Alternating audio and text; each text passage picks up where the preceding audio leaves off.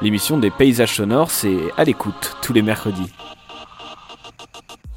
L'urbanisme désigne l'ensemble des sciences, des techniques et des arts relatifs à l'organisation et à l'aménagement des espaces urbains. En clair, la question centrale réside dans comment assurer le bien-être de tout un chacun dans l'espace public tout en améliorant les rapports sociaux, en faisant bien entendu part belle à l'écologie et aux écosystèmes. Bien que souvent placé au second plan, voire même au tout dernier plan, le son est important à considérer dans nos villes, et bien plus que par des cartographies du bruit.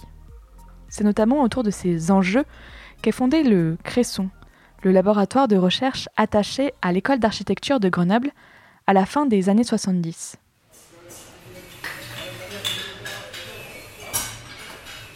Bonjour et bienvenue dans ce deuxième épisode d'À l'écoute, l'émission produite et réalisée par Émilie Vadel du studio de création sonore Scadi Co. Un nouvel épisode est disponible tous les mercredis soirs à 18h sur les plateformes de podcast. Aujourd'hui, nous rencontrons virtuellement, en raison des règles de distanciation sociale liées au Covid-19, Grégoire Chelkoff, enseignant-chercheur à l'ENSAG et responsable de recherche au Cresson, le centre de recherche sur l'espace sonore et l'environnement urbain. Bonjour Grégoire. Bonjour. Et merci beaucoup d'être avec nous dans cette euh, configuration confinée. Confinée, merci pour l'invitation. Eh ben, merci beaucoup d'avoir répondu présent. Alors, une, première question qui est extrêmement importante, puisqu'on va passer trois épisodes euh, ensemble. Qu'est-ce que le Cresson? Et euh, depuis combien de temps cette unité existe? Alors, je vais faire une petite histoire. Voilà, le Cresson, euh, qui veut dire ce que vous avez dit euh, précédemment, le centre de recherche sur l'espace sonore et l'environnement urbain.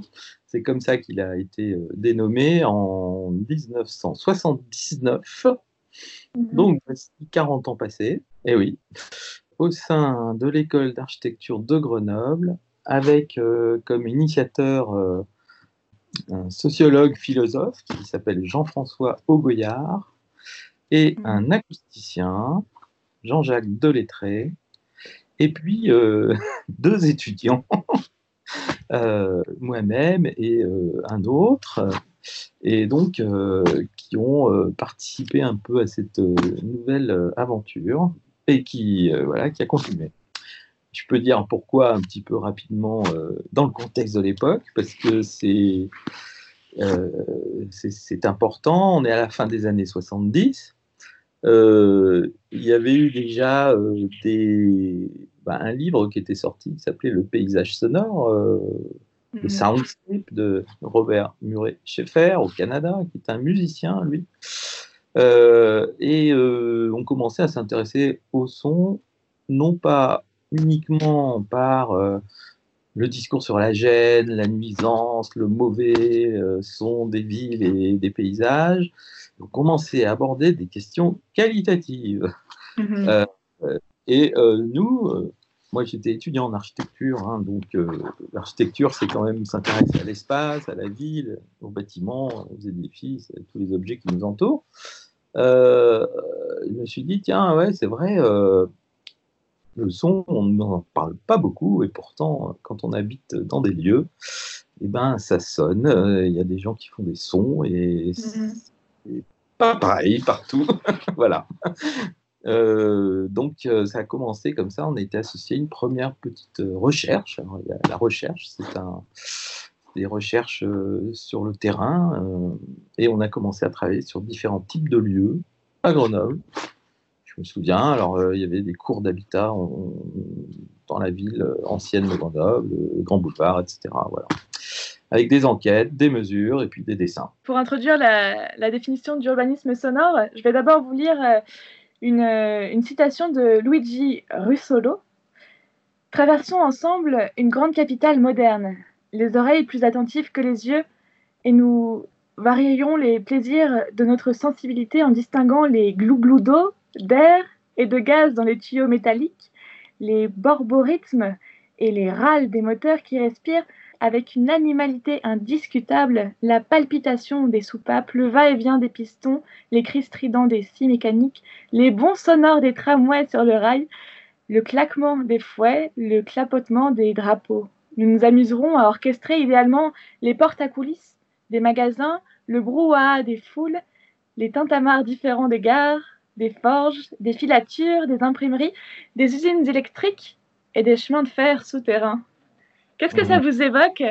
Ah, Roussolo, c'est, c'est oui, effectivement, c'est ce manifeste euh, futuriste hein, italien, c'est ça, je crois 1913. Euh, et euh, oui, c'est un des premiers artistes, je crois, musiciens en fait, qui s'est penché sur cette question des bruits pour en faire de la, une sorte de musique. Il avait même fabriqué un instrument, hein, le rumarophone, enfin je sais plus quoi. Il avait fait un concert qui avait fait scandale d'ailleurs. c'est n'importe quoi. C'est n'importe quoi. Mais bah, qu'est-ce que ça nous inspire euh, bah, Évidemment, euh, on avait lu à l'époque euh, ce petit manifeste qui est toujours très intéressant à lire parce que oui, il évoque effectivement cette, une autre manière d'écouter d'écouter tout ce que nous produisons là dans la société industrielle euh, naissante euh, de l'époque avec ces, machines et les futuristes étaient évidemment euh, intéressés par ce nouveau monde de la vitesse, du bruit, de toutes ces choses-là. Mm-hmm. Donc, ouais, ouais, c'est un, un, comment on appelle ça, un précurseur de l'intérêt pour ça. Après, c'est pas aller plus loin, je crois, voilà. mais ça m'inspire l'idée qu'effectivement, il faut pouvoir écouter les sons. Alors, je préfère le mot son au mot bruit, personnellement. Parce que justement, euh, quand on a commencé à travailler sur ça, tout le monde dit le bruit, le bruit, et le bruit, c'est tout de suite une connotation euh, gênante, une connotation euh, voilà, nuisante, parce que c'est vrai qu'il y a des bruits nuisants, c'est vrai, des situations en tout cas qui ont été produites dans lesquelles le bruit est insupportable. Mais là, tout à coup, alors il, il utilise des onomatopées, Borborithme, enfin tous ces, ouais, ces, ces, petits mots qui servent à désigner des espèces d'unités sonores. Bon voilà, c'est une autre manière d'écouter qui commence. Et on parlera ensuite de l'effet euh, sonore. Mais la, première, la question que moi je voulais vous poser, c'est l'urbanisme sonore, finalement, c'est quoi? Eh bien, l'urbanisme sonore, je ne sais pas qui emploie cette, ce terme. Euh, l'urbanisme sonore, on a pu peut-être essayer de le, définir, euh, enfin, de, même qu'on dit architecture sonore, hein, d'ailleurs, euh, ce serait euh, quelque chose qui s'intéresserait non pas seulement uniquement à la morphologie urbaine des choses, c'est-à-dire à leur dimension matérielle et, et, morphologique, mais à ce qu'il en ressort finalement une fois qu'elles sont habitées par le son, parce que le son, c'est notre euh, manière de communiquer, même si on ne le veut pas d'ailleurs. on entend le voisin, même si on n'a pas envie. Euh, et puis, euh, c'est quelque chose qui est toujours là. Et un urbanisme, enfin une ville muette, serait quand même quelque chose d'assez terrifiant. On s'en rend un petit peu compte en ce moment. c'est pas terrifiante, mais disons différente. Et donc un urbanisme sonore, euh, si on peut dire ça comme ça, ce serait un urbanisme qui considérerait dès le début de sa réflexion sur ce qui peut organiser dans l'espace, à euh, ben, comment ça sonnerait, comment ça peut sonner, si euh, on fait telle ou telle disposition, ou si on a telle ou telle fonction, je ne sais pas moi, une cour de récréation ici, et comment ça marche dans le temps, parce que mmh le son, c'est du temps. Et le voilà qui euh, habite l'espace. Voilà. Donc on a bien les deux grandes dimensions, l'espace et le temps. Et quand est-ce qu'on commence justement à s'intéresser au son de nos rues et, et, pourquoi? Eh bien, euh, je pense que là, effectivement, euh, je pense dans les années... alors, vous avez parlé de Roussolo, c'est un musicien, c'est vrai on commence à s'intéresser au son de nos rues. Il y avait beaucoup de travaux, en, je parle au niveau de la recherche, hein, parce que c'est la fonction des chercheurs, des enseignants-chercheurs, d'anticiper, hein, de se dire, ben là, il y, a, une question, là, il faut, y, a, des questions nouvelles, on n'est pas toujours dans le même monde, c'est pas la même histoire, on vit pas aujourd'hui de la même manière qu'il y a 100 ans, etc. Donc on a introduit de nouvelles choses, de nouvelles formes, de nouveaux objets, bref, euh, voilà. Et donc euh, je pense qu'on s'est intéressé pas directement au son, me semble-t-il. Alors dans l'histoire, dans ce que je connais, c'est très incident, c'est très secondaire c'est très secondaire. Voilà, ah bah oui, voilà, c'est un épiphénomène. Hein. on commence à s'intéresser au son. alors, c'est vrai que à travers ces années 70, cette histoire de soundscape, le mm. paysage sonore, le qui est traduit en français directement par paysage sonore, euh, en faisant attention. Alors moi je me souviens de quelques pages de Murray Schaeffer sur ah bah oui euh, euh, ces nouveaux signaux qui apparaissent dans le paysage, c'est, mais des signaux qui sont aussi bien urbains que des, paroles, que des et il dit ben ça c'est ça c'est notre paysage et que moi lui il cherche à alors il l'approche en termes de, musicien, donc il ne s'intéresse pas forcément toujours aux rues, mais enfin, ça a déclenché quand même euh, euh, l'intérêt pour euh, justement l'espace public, finalement, l'espace des rues, des places. Mhm. en tout cas, pour nous, pour moi, ça a été très important de dire que finalement, ben voilà, l'espace public, celui des villes, il est, il est sonore, il est aussi sonore, il n'est pas que visuel. Cet espace public, il, est, il est complètement habité par le son. Et c'est une dimension donc absolument incontournable de nos espaces publics. Des, formes très différentes, eh bien, ça sonne pas tout à fait de la même manière. Mhm. Et comment justement, en tant que, en tant que scientifique, euh, vous travaillez avec ces sons des rues? Quelle est la méthode ou les méthodes que vous employez pour arriver à parler de ces sons? Alors, c'est vrai qu'il y a aussi un côté euh, très euh, pluridisciplinaire dans la formation de notre laboratoire Cresson. Et euh, cette pluridisciplinarité, justement, quand on a travaillé, on a commencé à travailler sur ces effets sonores, là, le, répertoire des effets sonores, Jean-François Augoyard a euh, vraiment su associer des gens qui provenaient euh, d'horizons divers. Je veux dire, l'acousticien, a priori, c'est celui qui s'occupe du son dans les bâtiments. Bon, alors il y a des acousticiens, des architectes qui ne sont pas nécessairement acousticiens, des sociologues qui étudient euh, du point de vue anthropologique ou autre euh, comment euh, les gens font avec les sons, des musiciens qui ont aussi leur point d'écoute, mm. que sais-je encore, peut-être des preneurs de son, des gens de la radio, des gens du cinéma, de ceux qui représentent par le son quelque chose.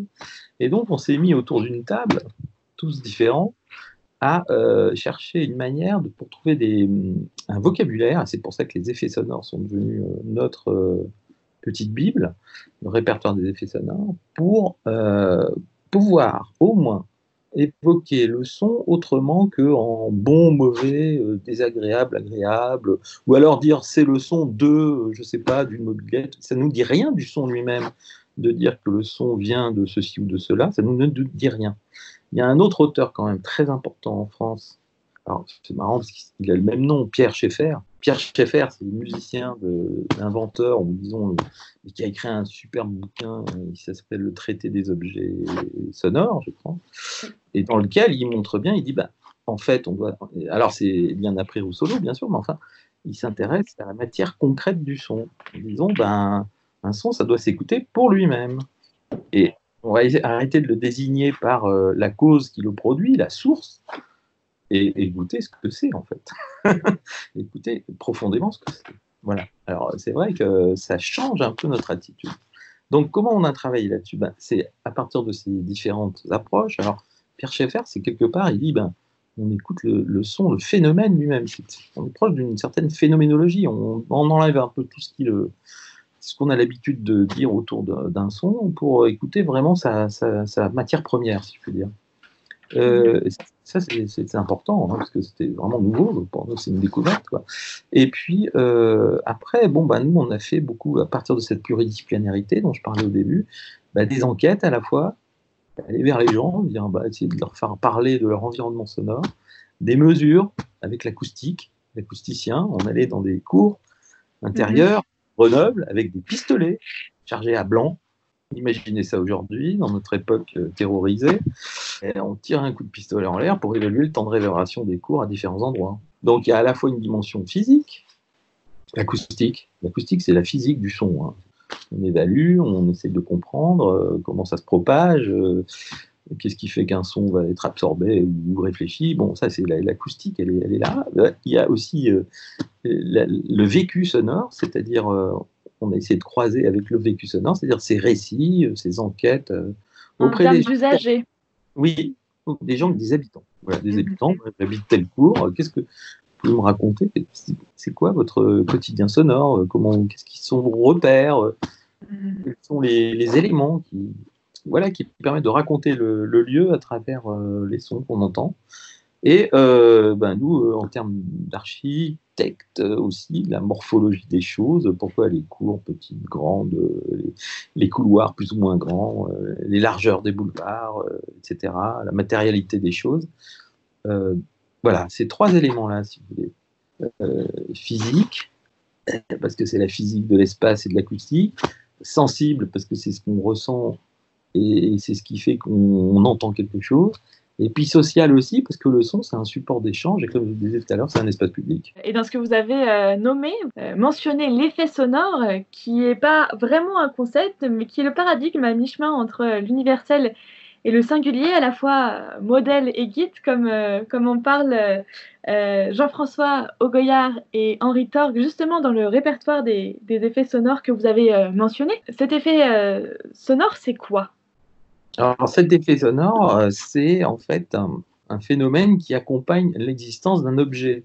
Mhm. En fait, on n'entend pas, à bien y réfléchir, euh, on n'entend pas un signal pur. C'est déjà euh, transformé par un tas de choses. Dans, mhm. l'endroit où il, se propage, par ma culture d'écoute, qui n'est sans doute pas la même ni de la vôtre, ni, celle de, je sais pas moi, d'un Australien ou d'un, pas, autre pays. Donc on a nos cultures, de, on a attribué plus ou moins d'importance à ceci ou à cela, pas la même signification. Il y a donc aussi euh, des cultures bah, euh, qui sont liées au, mode de vie. Donc euh, l'effet, c'est moi ce que j'ai compris, ce que Jean-François Goyard a amené de très fort avec ça, c'est euh, de, pouvoir parler de qualité sonore euh, à partir de ces effets. Et un effet, c'est quelque chose de très temporel d'ailleurs. Quand vous réfléchissez, un effet, quelles sont ces, conditions d'émergence hein, Et c'est quelque chose qui fait un effet au moment où, je le perçois, euh, qui va faire qu'il a une importance une signification euh, dans ce moment-là. En plus, ces effets sont très utilisés finalement dans la musique aussi. Euh, par exemple, si on prend l'effet Doppler, qui est un effet de physique très connu, euh, le signal ne change pas. L'ambulance qui passe au loin, son signal est toujours le même. C'est le fait simplement qu'elle se déplace dans l'espace et que donc il y a toute une mécanique physique par rapport à moi qui suis fixe et qui l'entend que la hauteur décroît. C'est un effet on est d'accord. Lui, le signal, il n'a absolument pas changé. Non.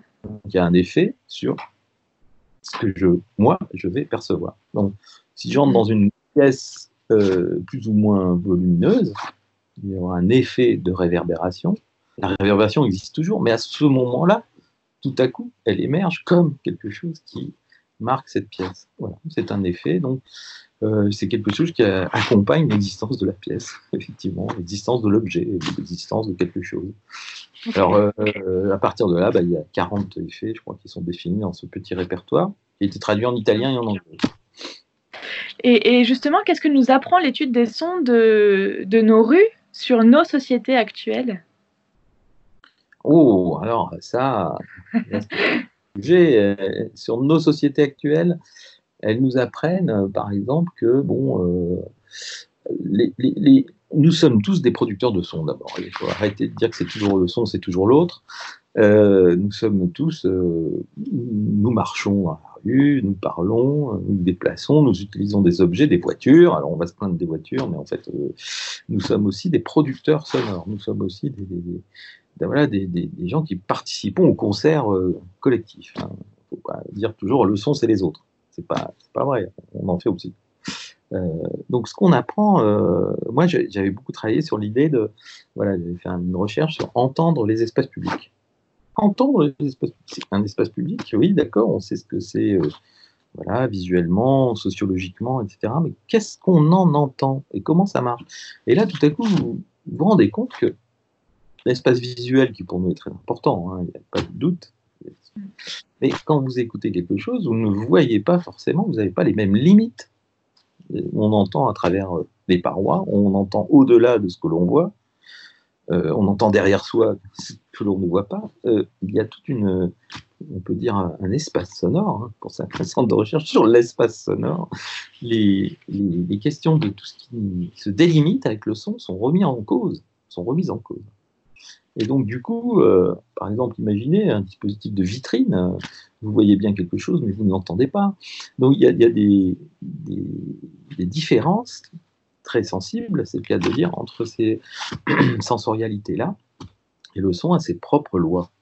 Et euh, on apprend aussi euh, sur la société, à travers ce qu'on entend finalement, euh, comment ben, les gens modulent ou pas d'ailleurs leur production sonore et comment il y a certains effets d'entraînement, par exemple. Hein.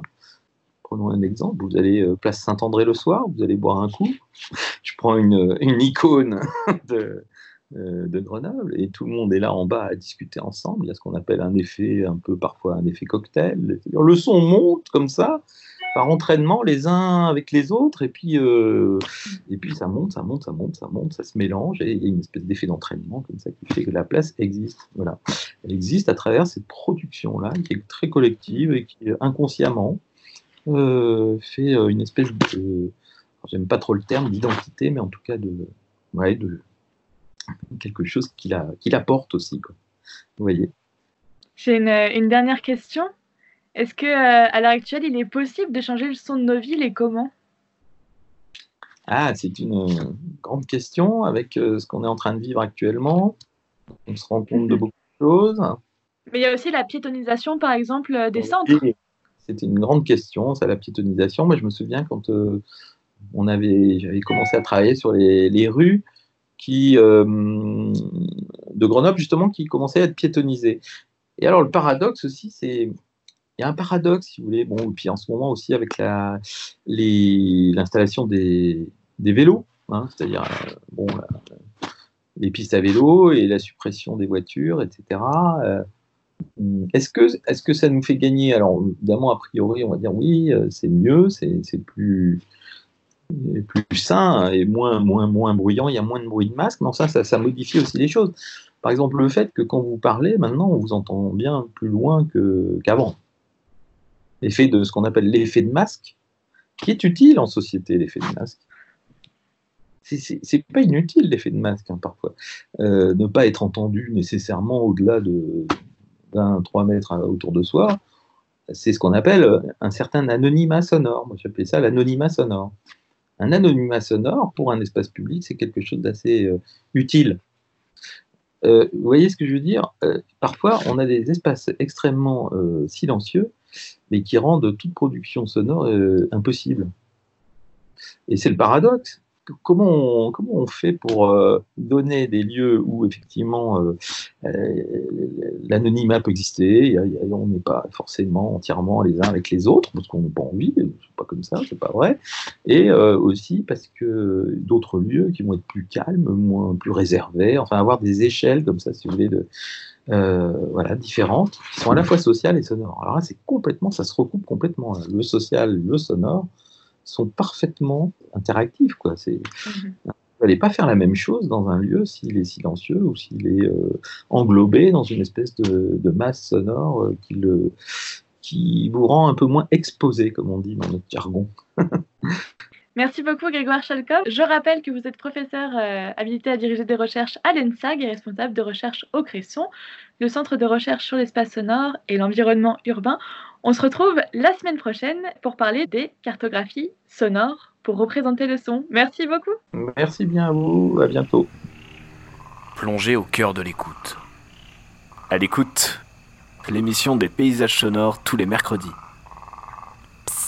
vous avez aimé ce deuxième épisode? Dites-le moi, je serais ravie de savoir que vous aimez ce que je fais. Et puis vous pouvez aussi mettre 5 étoiles sur les plateformes de podcast pour qu'on arrive à avoir beaucoup plus de visibilité. On se retrouve la semaine prochaine à 18h pour un nouvel épisode de À l'écoute des paysages sonores. À très vite et bon confinement.